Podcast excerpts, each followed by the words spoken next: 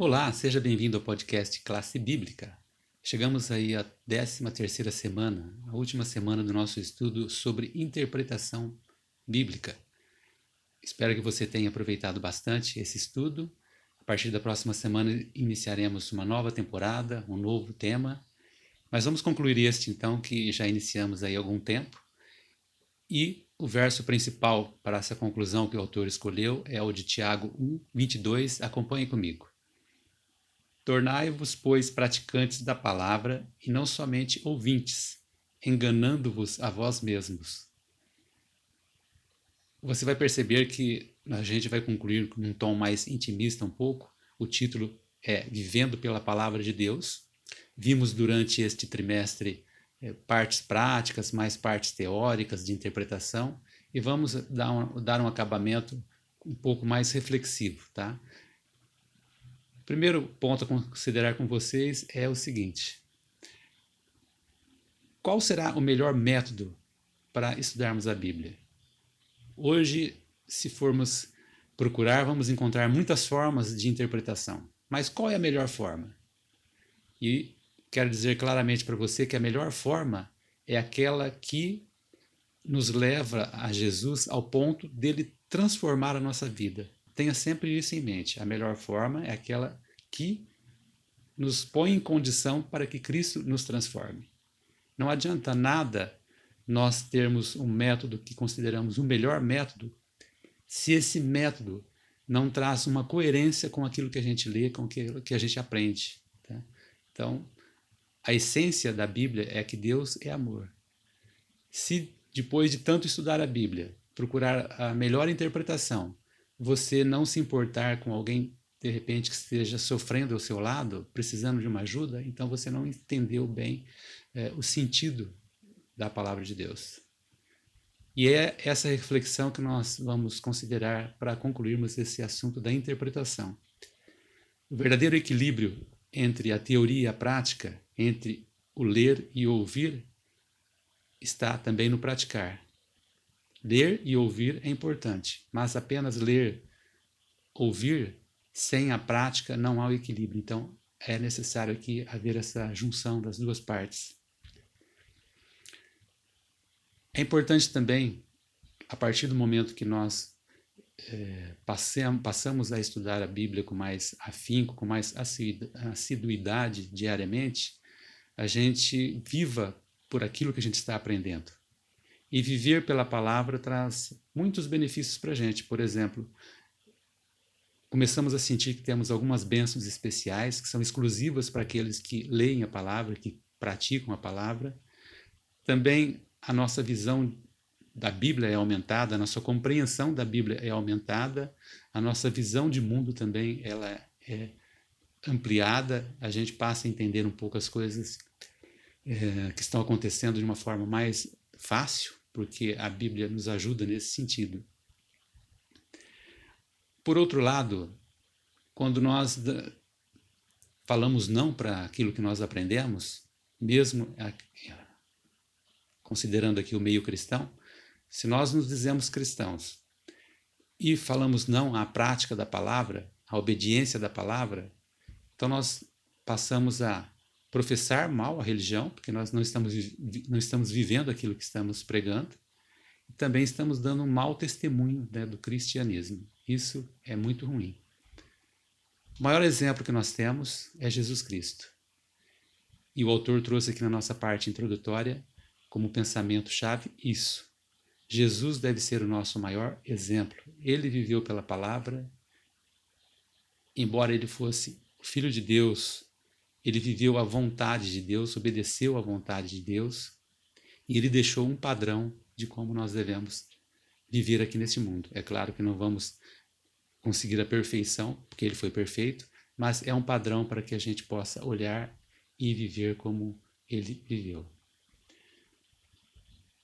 A questão central dessa semana, que você vai perceber no dia a dia dos nossos estudos, é essa: o que significa viver pela palavra do Senhor e sob sua autoridade divina? Aqui temos uma questão importante. É, não adianta apenas dizermos que estamos, vivendo pela palavra se não consideramos a autoridade que esta palavra tem. Eu trouxe para você aqui a minha indicação da semana. Como estamos na última semana desse estudo da Bíblia, eu trouxe uma Bíblia especial de estudo, que é a Bíblia Andrews, como indicação para você. Durante o trimestre apresentei outras Bíblias que eu gosto muito, inclusive é, outras que têm até uma quantidade de conteúdo maior, mas eu deixei essa por último, por considerá-la é, a melhor na questão do conteúdo. Tá? Você vai observar que ela tem tudo que uma Bíblia de estudo precisa, embora não seja tão grande, mas tem para mim o principal que é a melhor interpretação da Bíblia, a melhor doutrina apresentada. Então, tá aí para você a Bíblia Andrews. E aproveitando esse gancho de que ela, segundo ao meu ver, é a melhor doutrina apresentada, a melhor interpretação, eu queria terminar as minhas considerações fazendo uma pergunta para você. O que, que mudou para você durante este, este trimestre estudando a interpretação da Bíblia? Fez alguma diferença para você ou não? Porque, falando a verdade, se você passou todo o trimestre e não mudou nada, então pense bem que alguma coisa errada tem aí. Eu gosto muito daquele verso de Jeremias, né, o capítulo 29, verso 13, quando Jeremias diz assim: Buscar-me-eis e me achareis quando me buscardes de todo o vosso coração. Analise comigo aqui, a primeira palavra, buscar-me-eis é, no primeiro momento você pode pensar assim: bom, se eu estou buscando, eu vou encontrar. Mas pense o seguinte: nem todos que buscam uma coisa na vida acabam encontrando. Por quê? Às vezes estão buscando de uma forma errada, no lugar errado, certo?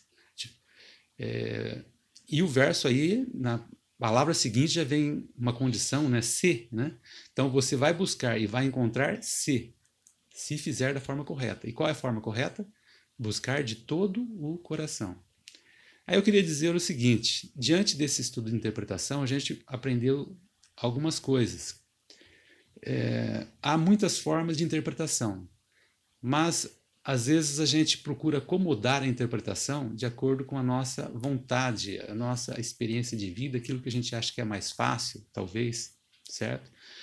E a melhor interpretação, como eu disse, é aquela que, que nos transforma, e que faz nos, com que a gente entenda que há um equilíbrio entre prática, teoria e prática, e também um equilíbrio entre Jesus ser o nosso Salvador e ser o nosso Senhor. A maior dificuldade que eu vejo hoje entre os cristãos é essa. A maioria aceita Cristo como seu Salvador. É muito bom, e realmente Jesus é o nosso Salvador. Mas será que esse é o ponto somente? É só esse lado que nós devemos pesar na balança? Jesus mesmo disse, né? Vocês dizem que estão comigo, mas não me obedecem, não fazem o que eu, que eu mando. Então, pense bem: você está aceitando Jesus como seu Salvador e como seu Senhor também, ou apenas como seu Salvador? Tá? A palavra Senhor implica obediência, que é uma palavra que hoje em dia as pessoas não gostam muito de ouvir. Né? é muito bom quando as coisas estão apenas para o lado fácil, né? Hoje a gente está vivendo aqui nessa geração chamada essa geração que é popularmente, vamos dizer, chamada geração mimimi, né? É, quer as coisas muito fáceis, é, não quer pegar a, não quer ir lá e buscar a comida, né? Quer a comida na boca, vamos dizer assim. Dentro da vida cristã, talvez nós estejamos vivendo desta maneira, agindo desta forma também. Olha, Jesus, enquanto é, eu estou salvo, muito bem, mas obedecer não. A última frase desse verso que a gente está considerando, de todo o coração, eu queria aqui apresentar para vocês alguns graus que a gente tem aqui também dentro desse aspecto. Tá? A gente vai encontrar se a gente obedecer, ou melhor, a gente vai encontrar se a gente buscar de todo o coração. E o todo o coração tem algumas nuances aqui. Algumas nuances, por exemplo, para algumas pessoas, de todo o coração é, é fácil. Ele já está mais ou menos encaminhado. Ele aceita a palavra e vai, vive a palavra. Para outros, talvez eles estejam com tantas coisas na cabeça que está difícil ali de tirar todas aquelas coisas que foram mal mal colocadas, mal posicionadas, e ele acaba tendo muita dificuldade para aceitar completamente. Então, de todo o coração para essa pessoa, talvez seja mais difícil. Mas se ele não aceitar esse desafio, se ele não fizer como o apóstolo Paulo diz, ó, esmurro meu corpo, reduz a servidão, para que não fale apenas aos outros, mas que eu também possa também ter a salvação, quer dizer, eu tenho que ter esse esforço. Tá? E esse esforço maior, eu quero contar para você aqui, apresentar uma ilustração, que talvez seja até forte demais, mas dentro do contexto, é aquela história daquele indivíduo que ele queria muito fazer uma coisa e tinha um mentor que estava ajudando ele. E o seu mentor o levou ali a, na praia e ele perguntou: Mas o que eu estou fazendo aqui na praia? Eu quero, quero fazer, eu quero pôr em prática essa minha vontade. E o mentor disse: Tudo bem, mas para você conseguir realmente realizar isso, é, você tem que fazer algo mais. E ali foram entrando, entrando dentro da água.